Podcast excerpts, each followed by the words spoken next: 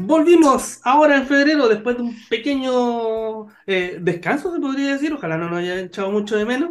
Eh, pero ya estamos aquí otra vez al pie del cañón en otro episodio veraniego de Hágase la Luz de, con Verónica de vuelta después de tanto tiempo que te extrañamos. Yo también los eché de menos, pero merecía algunas vacaciones, algún espacio de, descanso, ¿no? Siempre es justo necesario. necesario sí. Es justo y necesario, sí, es verdad, es verdad. ¿Cómo estás tú, Danilo? Bien, bien, aquí listo para un nuevo capítulo y a ver qué nos puede contar, de qué nos vamos a encontrar hoy día. A ver, partamos. A ver, mira, primero me gustaría que habláramos de la última edición de la revista de Electricidad. Eh, hay una entrevista muy interesante que se le hizo a la Asociación de Pequeños y Medianos Generadores. Eh, ¿Qué tal tú decías la otra vez? no son tan pequeños ahora. Y, y, el cual además tú tienes mucha experiencia. Tú ocupaste un cargo relevante en esa asociación. Estuviste casi tres años, ¿no es cierto?, mm, como director ejecutivo. Así que obviamente tú nos puedes ayudar también a, desentrañar cuáles eh, los principales motivos, digamos, que, esa asociación quiso entregarnos cuando hizo esa entrevista. Eh, precisamente fue Rodrigo Sáez y el nuevo director ejecutivo de la asociación, Matías Cox, quienes eh, nos entregaron, yo creo, los lineamientos de lo que se viene o lo que espera, digamos, esta asociación para este año. Hay una cosa en particular que me llamó la atención y me gustaría que conversáramos. Ellos hablan de volver a poner el diálogo técnico sobre la mesa. Me queda un poquito esa sensación de que podríamos decir que no hubo mucho diálogo constructivo el último tiempo, o que sería mejor retomar este impulso. ¿Cómo lo ves tú ahí, Danilo? Hay una, frase que no, sé si la dijo Rodrigo o la dijo Matías, eh, que es del trabajo en silos. Y hay que volver a ah. reunir. Tenemos que volver a juntarnos.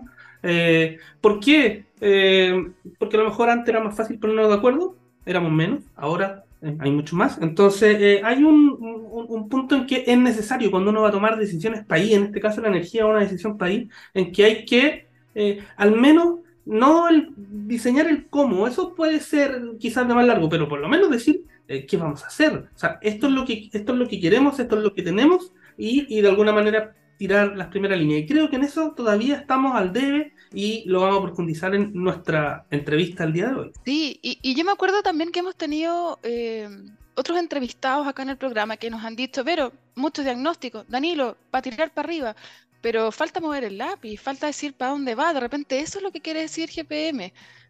Terminemos con la discusión o, o más bien avancemos en una discusión más específica de que nos permita, ¿no es cierto?, regulatoriamente, eh, valga la redundancia, avanzar. Yo creo que lo, hemos también, lo, hemos dicho algunas veces acá. Dos cosas. Eh, ¿Cuánto y cuándo? ¿Cuánto renovable queremos y cuándo lo queremos?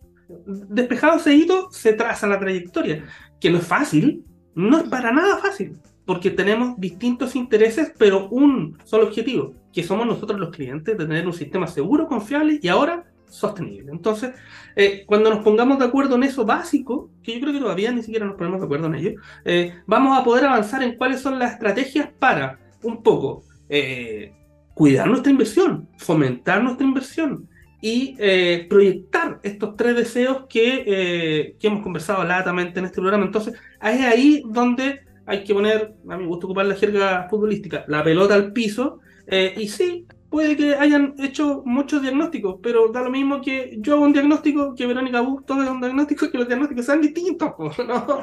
Da lo mismo. Pero, pero fíjate que en las otras oportunidades había similitud en los diagnósticos, de qué es lo que se tenía que avanzar. Evidentemente, el cómo siempre desde el punto de vista de cada uno del rol que cumple en el mercado va a ser distinto. Pero yo sentía que había cierto consenso de qué es lo que se tenía que avanzar, o al menos lineamiento, descarbonización, ya, ok, estamos mm. todos contestes, ¿no es cierto? Eh, avanzar una matriz energética limpia, ya, estamos todos contestes. Eh, los problemas de transmisión, conteste. Abastecimiento, los últimos ocho meses hemos escuchado mucho de, estas famosas BES, por ejemplo, ¿ah? estas baterías que, vienen, mm. entre comillas, como a solucionarlos todo. El punto es cómo ahí es donde yo creo que, hay un punto importante. No sé qué, qué, otra referencia podemos hacer a tu entrevista. A mí me parece una buena entrevista en todo caso, eh, que nos deja algunas otras tareas. Algo, me acuerdo algo como de un spin-off o alguna cosa así relativa a un reglamento que estaban tocando en cuenta, ¿no? Sí, ellos, eh, me plantea una nueva forma, no una nueva forma, pero sí una alternativa a eh, un poco, eh, se le llama spin-off, lo he escuchado por ahí en alguna entrevista, fast track, que es determinar de alguna forma cuáles son los elementos rápidos en los cuales estamos de acuerdo que nos ayuden un poco a sentar las bases a trabajar tranquilo en el otro gran proceso. Eh, parece una buena idea, lo vamos a desentrañar con mucho mayor detalle con nuestro próximo invitado, que es el gran Matías Cox, que es el director ejecutivo de GPM, y eh, además de eh, ir con una canción antes de la entrevista, eh, le recomendamos leer la entrevista de la revista Electricidad, donde aquí se plantean cosas bastante importantes. En general, le recomendamos leer la revista. ¿No es cierto? Auditores, por favor, lean la revista. Pero ya que están de vuelta, déjanos con una canción, por favor. Yo quiero escuchar Superstition de mm. Stevie Wonder. Así que vamos con excelente tema y, volvemos con nuestro entrevistado. Qué temazo este, Superstition de Stevie Wonder, que aquí lo programó mi compañera Verónica Bustos y ya nos pueden ver que estamos en compañía de don Matías Cox. Matías, ¿qué tal? Un gusto tenerte acá en Hágase la Luz. Muchas, muchas gracias por la invitación y espero que sea una buena conversación de temas varios, energéticos y no energéticos. Bienvenido, Matías. Un gusto tenerte acá. Oye, para aquellos que no conozcan a Matías, eh, quiero contarles que él es abogado de la Universidad Andrés Bello eh, cuenta con un magíster en Derecho Regulatorio de la Pontificia Universidad Católica. Fue abogado de la División Jurídica del Ministerio de Energía. Fue fiscal de las empresas, además. Y eh, tal vez su cargo más popular fue secretario ejecutivo de la Convención Constitucional. Él además es profesor de la Cátedra de Derecho Energético y de Orden Público en la Universidad Andrés Bello y desde enero de este año, muy recientemente, es el director ejecutivo de GPM AG. Bienvenido Matías, no sé si me faltó algo, algo que quieras complementar. No, siempre es poder escuchar todas las cosas que uno ha hecho, pero, pero muy, muy acorde a, mi carrera laboral. Así que muchas gracias por la, Oye, Matías, eh, queremos un poco salir también del, del, ámbito netamente energético y concentrarnos en esto que nos contó Verónica, que tiene que ver con la Convención Constitucional, eh, un evento, a raíz, em, llevamos tres años comiendo de esto, entre que ocurre el, el, llamado estallido social, después todo el, proceso político que conduce este, este em, evento social, digámoslo así, y eh, tú tuviste el año, de, em, ¿desde qué fecha más o menos? En la convención. Agosto 2022. reemplazando a la ministra, a la ex ministra Parot. Cuando sale la ex ministra Parot. Entonces, eh, ahí, un espectador, o sea, no espectador, un protagonista principal, eh, viendo un poco cómo se iba desarrollando esto. Y eh, también leímos un poco algunas reflexiones que hiciste con otros medios, porque queremos preguntar así como más a, a viva voz, se podría decir. ¿Qué pasó? ¿Por qué crees tú que eh, la ciudadanía de este país optamos por rechazar el, texto? Eh, quizás fue un voto por evaluación al texto mismo, al proceso, al trabajo que se hizo. No sé si es que tú puedes hacer como alguna eh, evaluación un poco más cercana, coloquial, de qué es lo que pasó y pues cómo lo viviste. Yo creo que una mezcla. Eh, yo creo que tiene de todos esos elementos. Por lo tanto, fue, por eso yo creo que fue este porcentaje tan amplio. Yo creo que todos los que estábamos viendo ese día la televisión pensábamos, después de estas grandes marchas que se hicieron por el tema de, la, de los distintos comandos, que esto iba a ser más 52-48. Algunos apostaban que, que la prueba lo daba vuelta. Y cuando todos vimos 62%, yo creo que todos nos impresionamos. Yo al menos me impresioné mucho con el porcentaje. Eh, y eso da muestra, yo creo que todos los elementos que dijiste, Danilo, están metidos. Eh, yo creo que efectivamente, por un lado, el proceso partió con una configuración que no habíamos visto antes en la política en Chile. O sea, eran personas, muchas de carne y hueso, obviamente que también habían políticos metidos, pero por ejemplo, había una tía de furgón de colegio, había profesores que hacían clase en colegio, em, había gente que no estaba, nunca había estado metida dentro del mundo político y llegaron probablemente con una ilusión de parte de la ciudadanía de renovar la política. Eh, pero lamentablemente, o, por suerte, ahí depende la, la, mirada que tenga cada uno, yo creo que la política es necesaria. Es un mal, un mal necesario, como se puede decir. Y, y, a medida que fue pasando el tiempo, la convención tenía una gran aprobación ciudadana y fue bajando a poco precisamente por falta de política, por falta de poder, por un lado, poder explicar todo lo que estaban realizando. Y también yo creo que había mucha ansiedad. efectivamente, yo creo que el estallido social hizo que ver que a la ciudadanía le faltaba o estaba ávida de cambios profundos en la sociedad, pero nos dimos cuenta que no hay caminos fáciles para poder hacer esos cambios que son profundos. Eh, yo, por ejemplo, siempre tomo como, como ejemplo, eh, como icónico, el tema del aborto, independiente que uno sea esté a favor o en contra del aborto. en, uno ve la legislación en otros países y también en Chile, que son discusiones que se dan durante años, eh, con distintas, y uno escucha distintas organizaciones, tiene problemas obviamente religiosos, temas culturales metidos, y en la convención eso se zanjó en una hora, mm. en una discusión en, en comisiones, y después la votación del Pleno, porque no había explicación o no había, eh, no había espacio para poder eh, justificar el voto, en el Pleno se eh, votó en 20 minutos y con la aceleración que estuvo posterior. Entonces uno se, uno se pregunta efectivamente si temas complejos estaban hechas para este tipo de procesos y por tanto yo creo que se metieron en tantos problemas que venían de arrastre, que tenían que ver más con legislación o con política mm. pública y querer solucionarlo a través de la constitución, hizo que a todos les doliera el zapato en algún, en algún punto en el texto. Em, por ejemplo, está el tema energético. Por suerte, en el tema energético yo creo que no se metieron tanto. Pero, por ejemplo, en, unas, en obras públicas, por ejemplo, decían que todas las cárceles tenían que ser construidas por el Estado. Y por tanto, obviamente, que todas las personas que trabajan en concesiones probablemente se vieron medio afectados con eso. O, por ejemplo, los proyectos en, medioambientales. Tenía una legislación ambiental que efectivamente era quizá de una mejor generación, pero efectivamente eso también iba a afectar mucho a, muchas personas que estaban desarrollando proyectos y por tanto se vieron, no sé si empujadas a votar en contra o votar rechazo. Entonces, yo creo que eso pasó un poquito.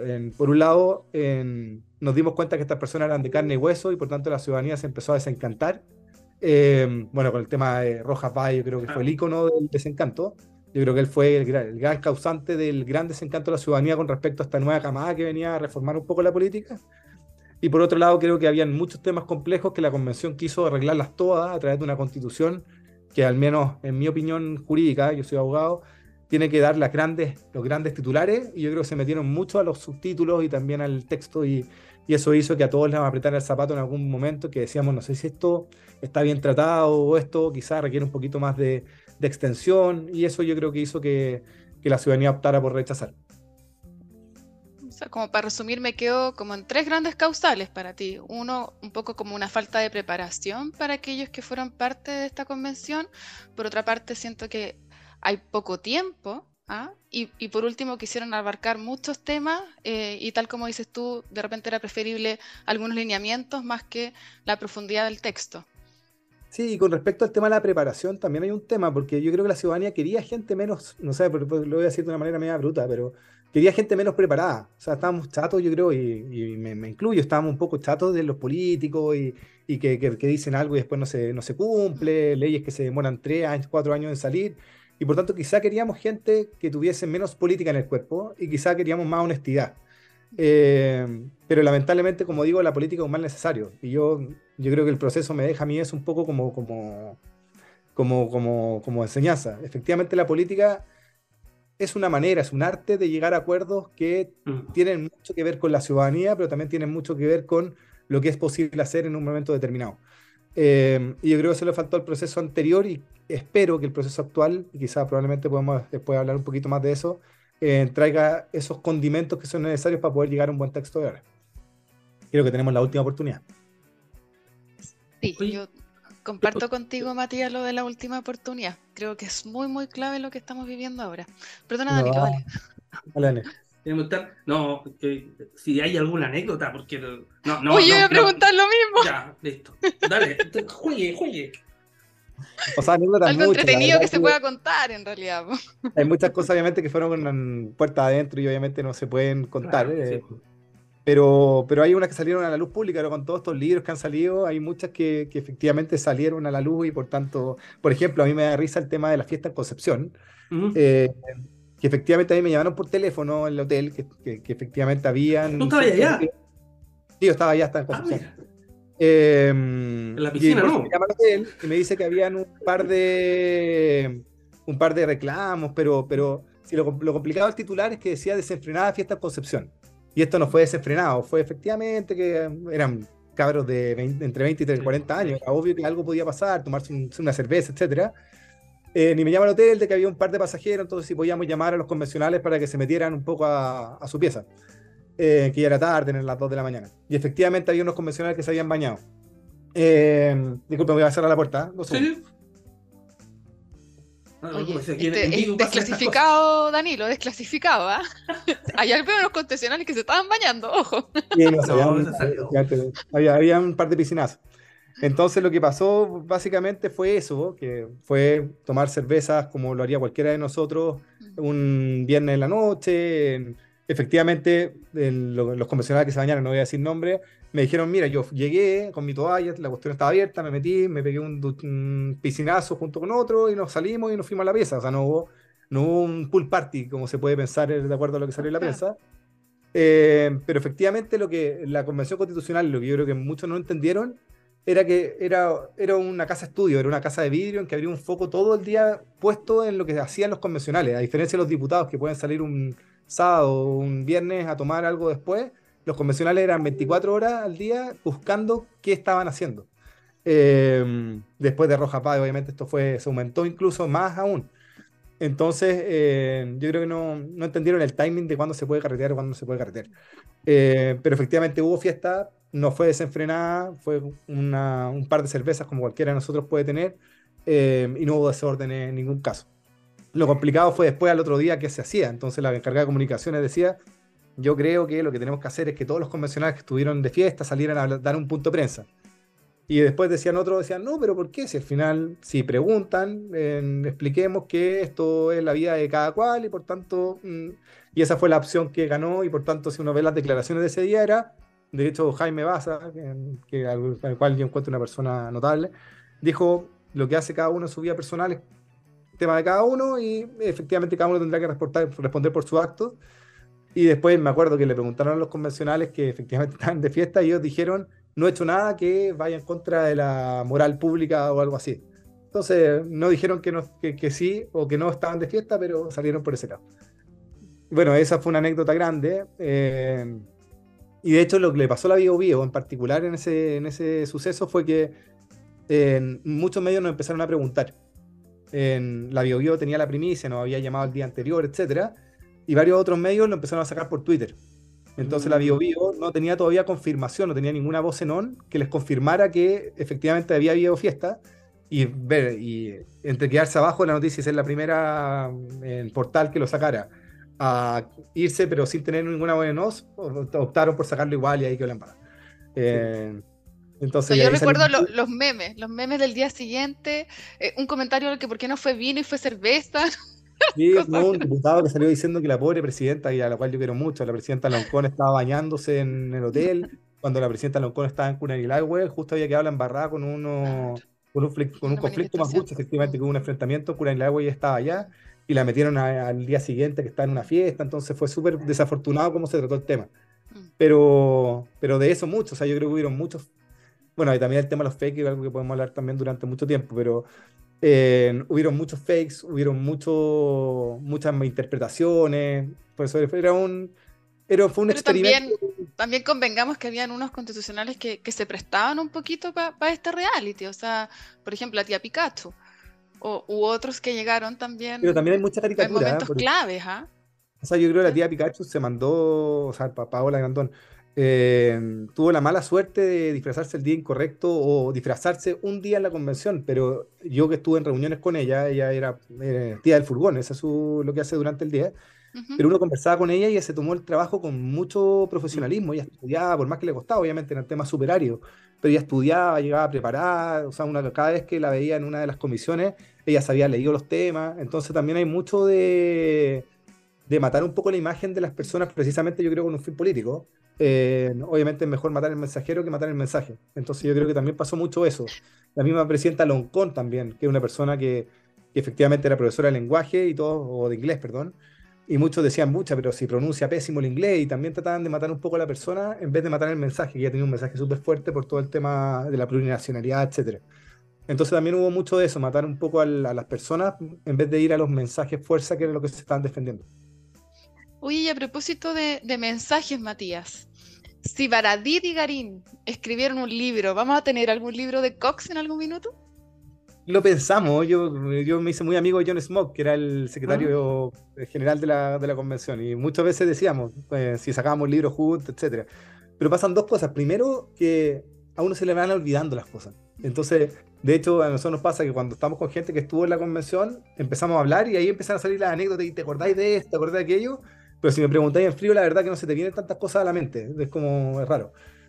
Y por otro lado, yo creo que ya estos gallos que se dedican al tema de la pluma, yo creo que, o sea, Garín incluso dijo que había fantasmas en el Congreso, entonces yo creo que ya es difícil ir en contra de eso y...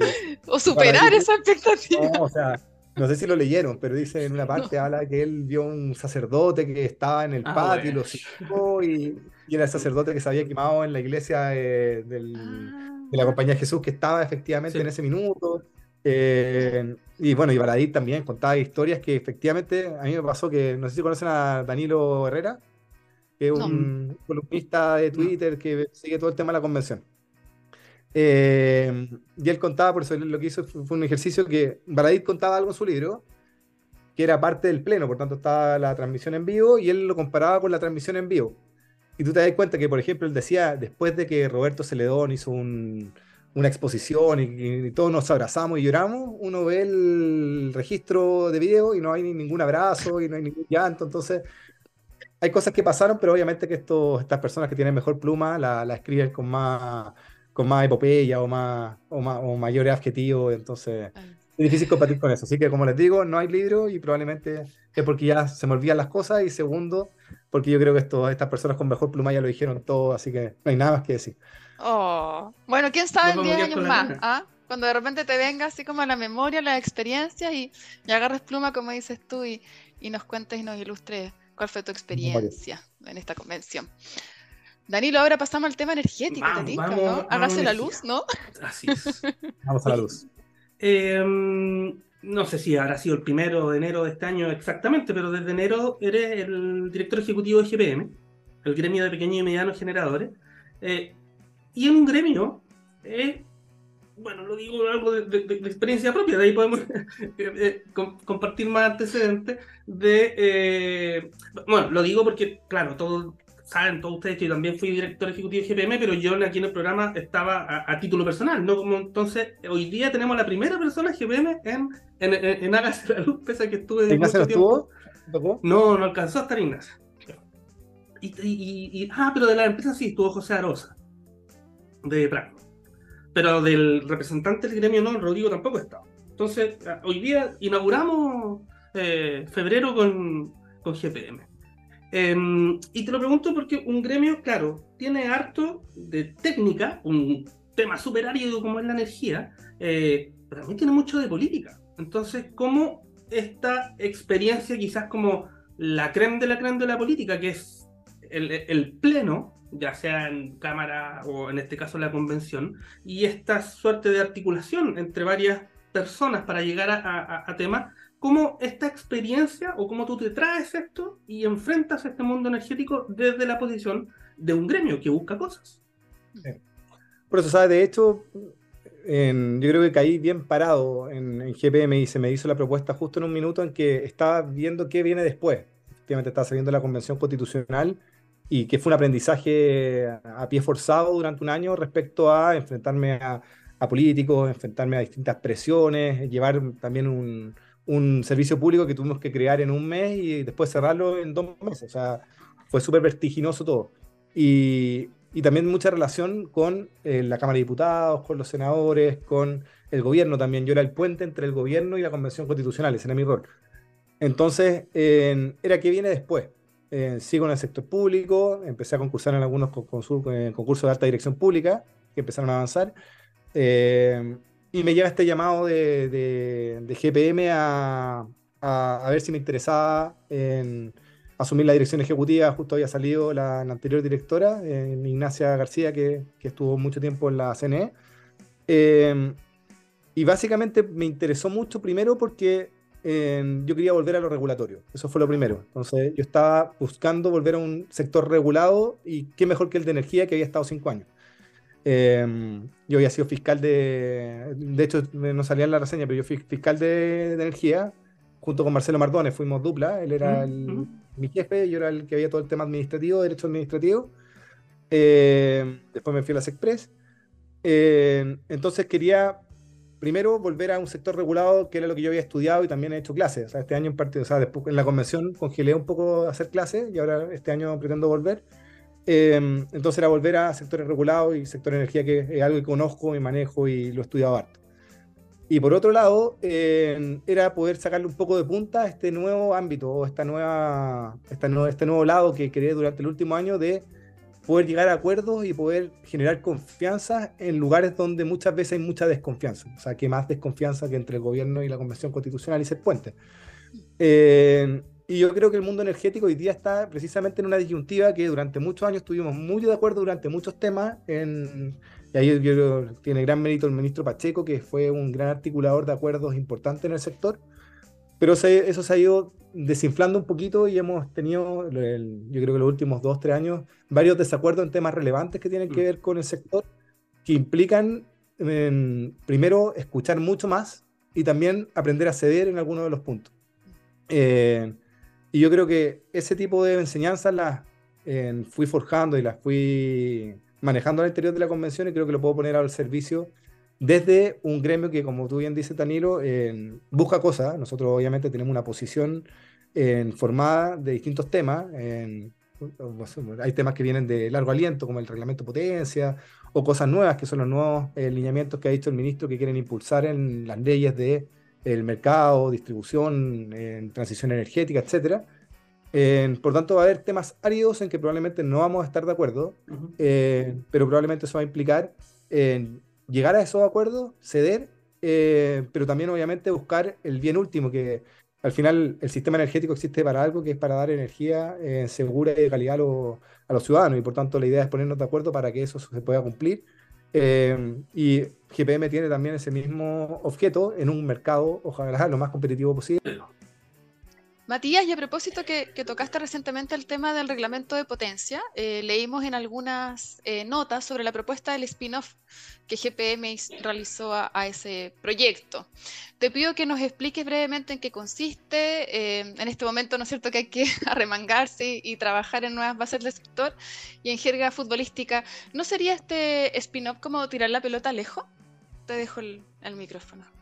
Sí, ahí por eso yo solo uno con, con un poco con este el, el, concepto de firing que salió harto en la discusión del reglamento potencia, porque efectivamente también yo siento que la misma, el mismo ministerio, frente a las distintas eh, reticencias que hay respecto al reglamento potencia, hizo un gran firing de 15 años desde la puesta en operación de las centrales para efectivamente implementar eventualmente el nuevo reglamento que, que, que se está proponiendo y que va a ingresar a Contraloría después de la consulta pública nosotros creemos que por eso que el reglamento potencia, y si uno ve la visión de todos los, de todos los gremios del sector, es un reglamento que eh, no ha caído tan bien. O sea, por un lado, efectivamente tenemos a PEMEC y a CENOR que están a favor, eh, los clientes libres y, y la hidráulica, pero por otro lado tenemos a Generadoras de Chile, estamos nosotros y está Acera y Asesor también, que este reglamento efectivamente les pega fuerte. Eh, podemos obviamente ver las razones técnicas de por qué esto es complejo, pero nosotros creemos que dado que es resistido, sería una buena idea quizá,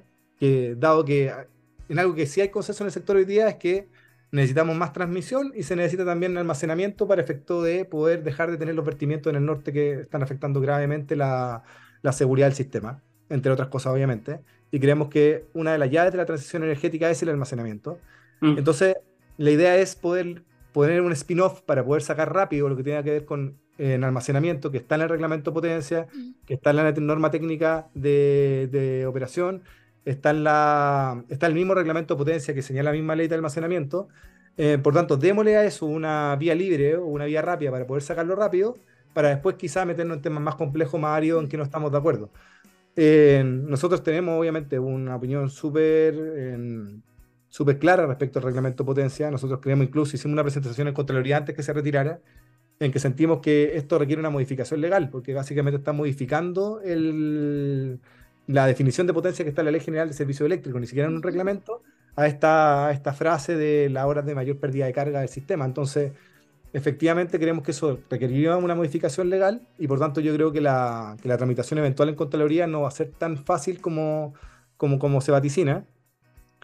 Y por otro lado, yo creo que también el, el tema potencia, quizás me estoy adelantando a otra pregunta que pueda venir, pero también yo creo que es poco orgánico en que se esté por un lado que se esté por un lado proponiendo modificaciones base al sistema, que es por ejemplo la ley de mercado mayorista, cuando si uno revisa la ley, el mensaje y la ley de los años 80 con las modificaciones que ha tenido posteriormente, el mercado marginalista con el sistema de potencia están íntimamente ligados. Son un sistema que se creó de una, manera, de una manera determinada para, por un lado, obviamente hay muchas más razones técnicas y, bueno, yo soy abogado, no ingeniero, pero el mercado marginalista era precisamente para pagar la, la energía a, costos marginales, pero que se pagaran las instalaciones de, los, eh, de, de las empresas o de las generadoras a través de la potencia. Si tú le quitas el, la remuneración de potencia, efectivamente muchas personas que hicieron inversiones fuertes para poder pagar sus centrales, efectivamente el modelo de negocio se les desarma. Y por tanto, si va a haber un cambio importante en el mercado y vamos a transitar a un mercado de oferta, o yo creo que muchas veces se pone esto como oferta o mercado marginalista. Yo creo que hay mucha, una gama gris bastante amplia entre esos, dos, entre esos dos polos. Pero si avanzamos o transitamos en este camino, que el ministro ya lo ha anunciado en entrevistas y en, varias, en varios en varios lugares en, distintas, y la CNE también está trabajando, entiendo, en eso, ¿por qué no nos damos el tiempo de pensar hacia dónde queremos ir y luego de pensar en las modificaciones legales importantes que queremos impulsar, movernos a nivel reglamentario en un nuevo reglamento de potencia? Porque incluso si hay un gran grandfathering de 15 años y va a haber una modificación al mercado marginalista de manera profunda, probablemente nadie va a ver después ese cambio reglamentario porque se requiere un reglamento distinto en una realidad distinta. Entonces me suena un poco raro, por eso no quiero, no quiero sonar muy fuerte en la respuesta, pero me, parece que hay una disonancia un poco entre impulsar un nuevo mercado y estar trabajando con tanto ahínco, gastando tantas fichas políticas quizá en el gobierno, en un reglamento que está resistido al menos por la mitad de los gremios del sector. Es como ahora que están de moda, bueno, hace rato las películas de Marvel, esto es como un multiverso para tener como tres mercados. estamos pensando, pensando en un mercado oferta, pero, pero seguimos reclamando por el tema del. es, raro.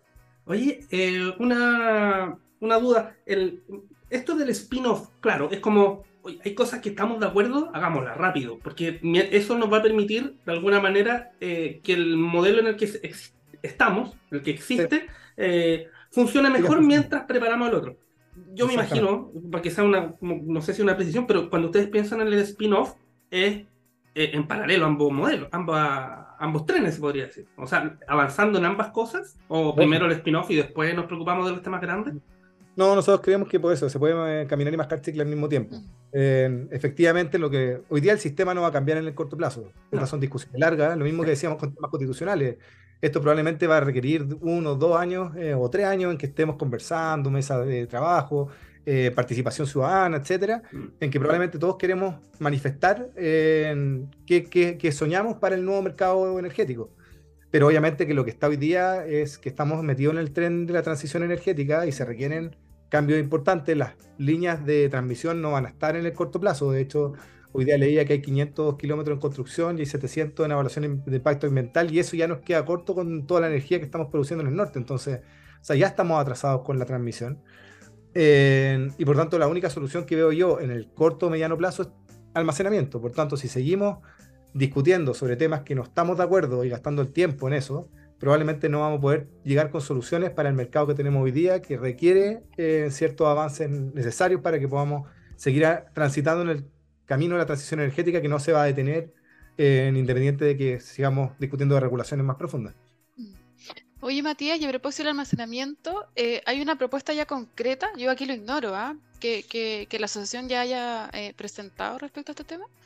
Es que estamos un poco a la espera, porque efectivamente la CNE cuando hizo el estudio del, de los impactos de, después de que se cayeron esta, en disolvencia estas centrales, iba a hacer algunas propuestas respecto al almacenamiento. En, Em, estamos un poco a la espera porque estamos todos esperando el texto del nuevo reglamento de potencia para saber qué al final es lo que va a estar escrito y efectivamente si da las certezas para la inversión que esperamos que dé. Em, pero nosotros por eso quizás esperábamos que, que, estas modificaciones fueran al 63 y no fueran al decreto 3, pero bueno. Em, pero no, no hay propuestas concretas porque queremos estar, estamos a la espera de que el regulador diga hacia dónde quiere avanzar respecto al almacenamiento y en base a eso poder discutir. No, no hay propuesta o, o algo previo que queramos señalar. Antes, de pasar a la, a la, No sé, pero, creo que te interrumpí, ¿no? No. No, está bien, dale, dale. Antes de cerrar el tema, bueno, que no se cierra, se cierra aquí, el tema reglamentario, Eh, también la otra, la otra vía, esta del, eh, perdón, el otro punto importante tiene que ver con este grandfather, estos 15 años que tiramos adelante, eh, que se parece al famoso 25 transitorio, también otro tracalá de años esperando que, que, pase algo. ¿qué, qué, opinión tienes, qué, opinión tiene GPM frente a estos quizás elementos que de alguna manera te crean este multiverso. O sea, quizás entramos un poco en el, mismo tema, pero eh, no, será necesario que los cambios pasen un poco más rápido en, función del de, eh, el dinamismo tecnológico que estamos viviendo. Sí, o sea, acá voy a aventurarme un poquito con la respuesta, a ir un poquito más allá, porque efectivamente estamos conversando dentro, dentro del grupo de trabajo. Esto no es un tema que tengamos ya cerrado como gremio. Eh, pero efectivamente cosas que nos llaman la atención. Efectivamente, este gran firing tan largo que efectivamente, pero largo, pero que puede convivir con el nuevo reglamento, que las empresas podrían optar por una u otra. Entonces podemos tener dos sistemas eh, corriendo en paralelo, pero no hay una explicación y por eso queremos ver el texto de cómo conviven estos dos sistemas. Y aparte hay otro tema que, de acuerdo a lo que dijo el ministerio, pero no tenemos claro todavía, con respecto a la demanda, eso empezaría a regir desde que se publica el reglamento. Obviamente están estos seis meses de la CNE que tiene que hacer el estudio, después el coordinador también tiene otros seis meses, efectivamente pasaría como un año ocho más o menos, calculo yo que... Pero sería antes de estos cinco años donde empezaría a regir lo, lo del grandfathering. Entonces, em, la pregunta es, vamos, o sea, igual va a haber una modificación, saca un guiño a alguien igual, porque igual va a haber una modificación que afectar la demanda y eso va a afectar el MRT y también va a afectar la, el, tamaño de la torta y eso va a ser antes de que incluso, entonces, vamos a tener dos sistemas en paralelo con respecto a la oferta. la torta va a ser más chica y vamos a tener que estar viendo qué le toca a cada uno dentro de esta torta. Por eso, como dice Daniel, esto es un metaverso que la verdad que da, y, por eso lo que nosotros hemos pedido reiteradamente en distintos medios, acá lo que nosotros necesitamos es certeza regulatoria. Mm. Y esto lo que nosotros vemos es que, como dice Danilo, hay tanto metaverso que de verdad estamos todos con una incertidumbre de qué va a pasar y lo que estamos viendo, yo al menos lo que veo es que el sector energético es un poco el que está levantando las inversiones en Chile.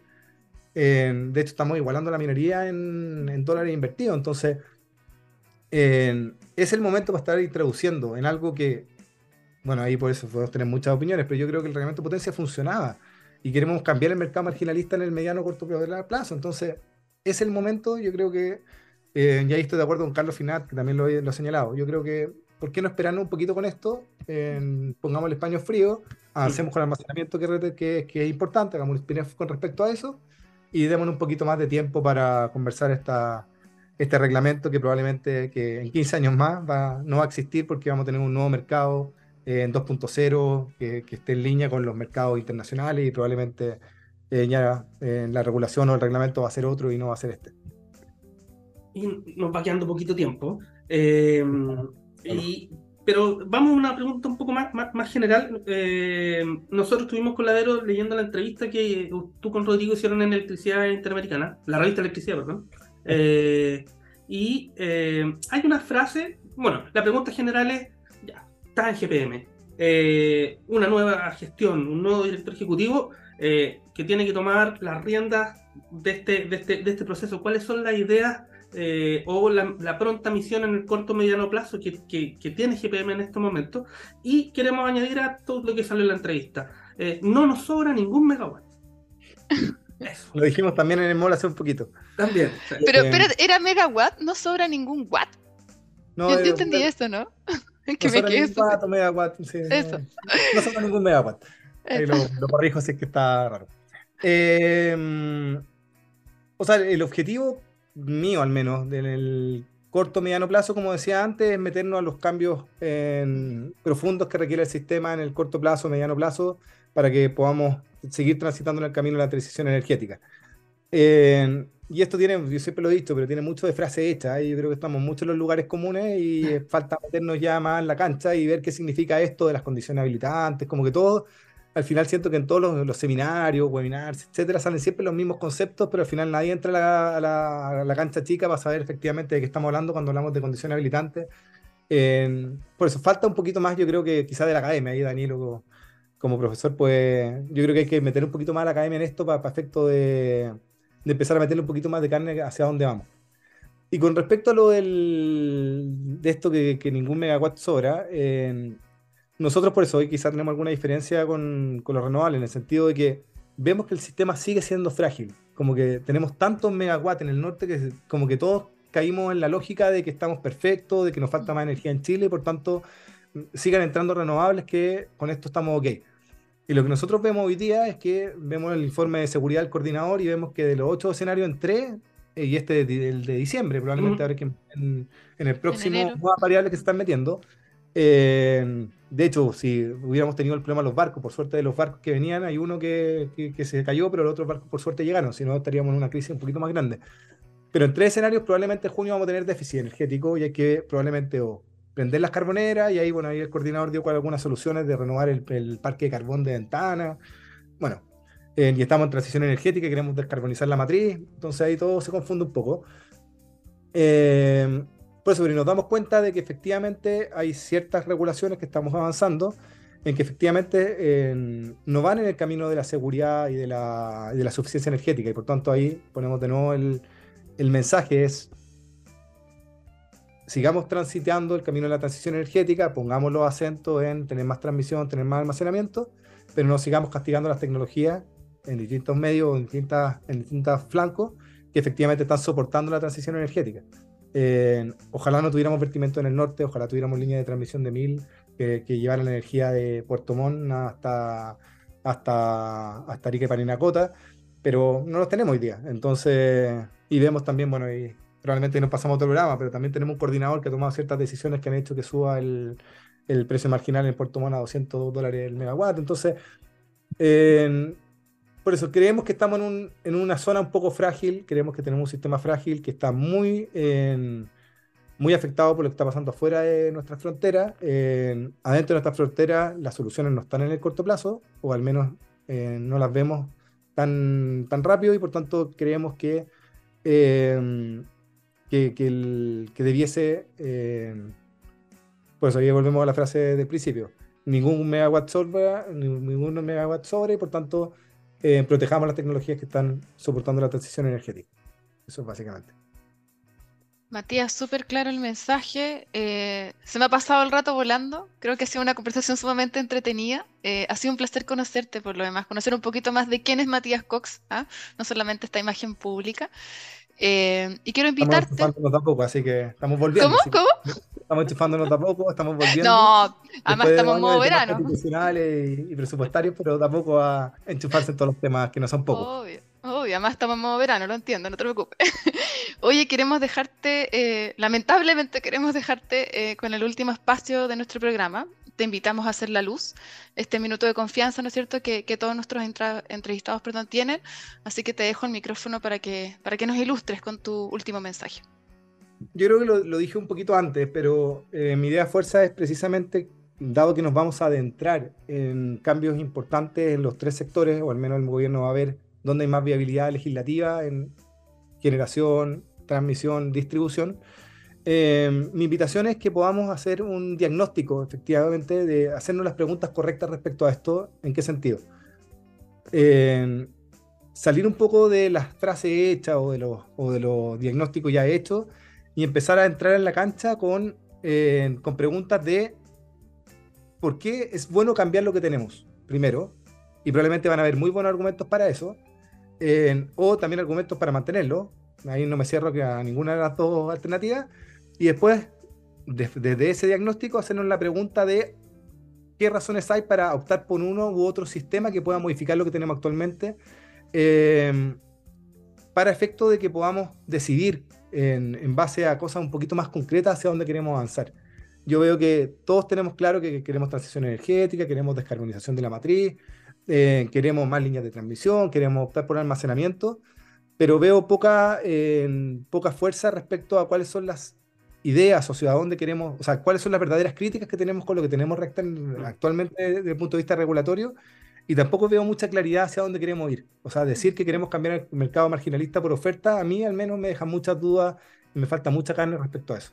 Entonces mi mensaje es, conversemos, metamos a la academia, hagamos seminarios, pero ya no en base a cosas muy etéreas, sino que metándonos en la cancha de diagnóstico de por qué queremos cambiar lo que tenemos o queremos mantenerlo y cuáles son buenas razones para optar por uno u otro sistema y cuáles son los sistemas que hay en el mundo para poder optar por mejor distribución, por mejor transmisión y también mejor generación. Yo creo que eso lo dejaría como, como una tarea para este año. Me encantaría poder conversar y tener hartas interacciones respecto a ese tema. Perfecto, Matías. Bajadas concretas, me quedo con eso, finalmente. Oye, no, se ha acabado todavía, ojo. obviamente vamos a ser bienvenidos en alguna otra oportunidad para contarnos de esta experiencia. Pero antes de que terminemos el programa, nos gustaría que nos dejaras con una canción. Que tú escojas una canción. Eh, bueno, dado que el programa es rock y no, no puedo ni, ni, O sea, no es que sea rock, es lo que, entre comillas, a nosotros los conductores nos gusta y es el perfil un poquito de la radio. No, así que yo coincido, coincido, coincido. No, tan anglo, pero coincido. Mi mamá argentina, entonces yo soy fanático del rock argentino, así que quiero dejarlos con un tema de, de una colaboración. Spinetta con Charlie se iban a juntar en un minuto en los años 80 a hacer un grupo y se juntaron en un campo en Argentina para hacer un disco y de ese disco solamente terminó una canción. Eh, luego se separaron y no lograron llegar a un disco, eh, que es Rezo por Voz. Y esta canción la tocaron el mismo año en dos grandes conciertos, uno en Vélez y el otro en Tucumán, creo que era el otro en Chal. Y quiero que escuchemos el, el, tema que se tocó en Vélez, que era un concierto que se hizo, que se dice subacuático, que estaba lloviendo cántaro. Y los chilenos probablemente no hubiésemos guardado ese día y los argentinos fueron y saltaron y, y fue un temazo que se cantó bajo el agua. Así que eh, dejo esa canción, Rezo por voz de Charlie y Espineta. Buenísima canción. muy, muy buena. Matías, eh, te deseamos el mayor de los éxitos en esta nueva eh, etapa laboral. En particular, también muchos saludos a, GBM, que tienen de nombre el pequeño y mediano, son grandes empresas las que están ahí, de, mucha gente de, que muy valiosa, así que todo el éxito para, para ustedes en este, en este proceso. Así que y muchas gracias por haber estado con nosotros aquí en Hágase la Luz. Sí, me sumo las palabras, Matías. Lo mejor para ti, eh, las mejores vibras para lo que se viene eh, en estos grandes desafíos que tienes durante el año. Y bueno, nuevamente lo digo, eres cordialmente bienvenido a otro episodio de Hágase la Luz. Muchas, muchas gracias por la invitación. Nos vemos. Un abrazo. nos vemos el próximo martes nosotros, pero. Chao, Matías. Exactamente, nos vemos. Cuídense.